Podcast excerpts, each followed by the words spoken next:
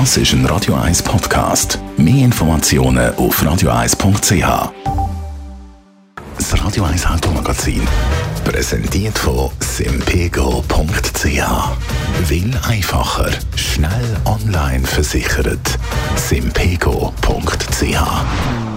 Andrea Auer, Autoexpertin von comparis.ch. Heute geht es eben um Elektroautos. Jeder Anbieter hat ja heute mindestens eins oder sogar mehrere so Autos im Angebot. Der eine oder die andere hat vielleicht auch schon darüber nachgedacht, das zu kaufen, aber es sind dann doch Bedenken aufgekommen. Darum, Andrea, wir klären so gewisse Fragen rund ums Elektroauto. Die wichtigste, nämlich die, die Energie, der Treibstoff für das Elektroauto, also der Strom. Wo lädt man eigentlich sein Elektroauto am besten auf? Ja, also grundsätzlich würde ich das Auto immer dort laden, wo das Auto am längsten steht. Das ist in der Regel die Hai oder am Arbeitsplatz. Jetzt äh, sind ja viele von uns wahrscheinlich immer noch im Homeoffice oder bleiben auch noch ein bisschen im Homeoffice. Wenn man weder die Hai noch am Arbeitsplatz eine Möglichkeit hat, dann würde ich auch mal Ausschau halten, was hat es bei mir in der Nähe. Vielleicht gibt es ein Einkaufszentrum, wo man sehr gut kann laden kann. Oder dann eben einfach auf Schnellladesystem zurückgreifen. Also kann man dann das Auto nicht einfach die an die Normalsteckdosen anschließen, weil die hat ja meistens in einer Garage.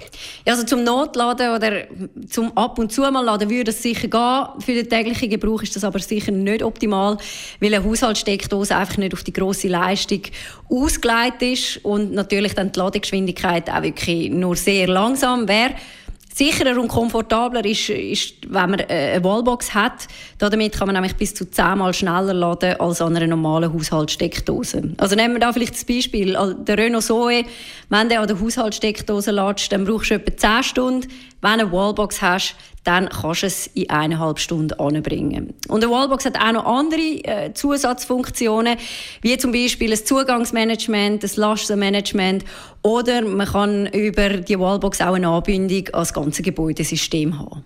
Und wie kommt man dann an so eine Wallbox an und wie installiere ich die daheim?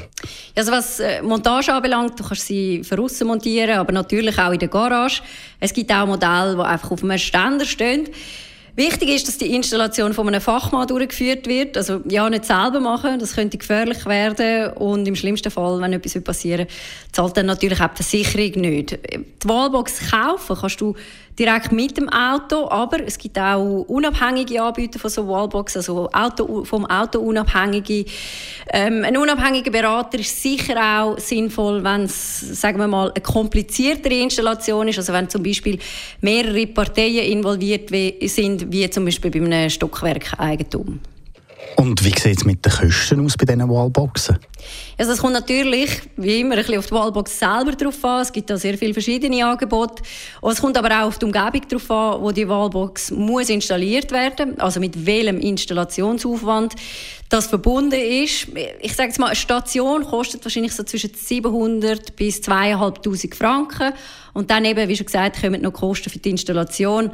Dort würde ich jetzt mal sagen, muss man je nach Aufwand ab 1000 Franken rechnen. Kann aber, je nachdem, wie kompliziert das dann wird, auch ähm, recht viel teurer werden. Danke vielmals. Andrea Auer, Autoexpertin bei Comparis. Das Radio 1 Automagazin, präsentiert von simpego.ch.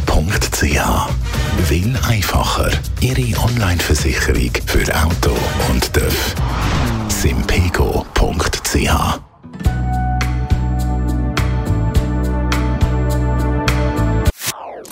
Das ist ein Radio 1 Podcast. Mehr Informationen auf radio1.ch.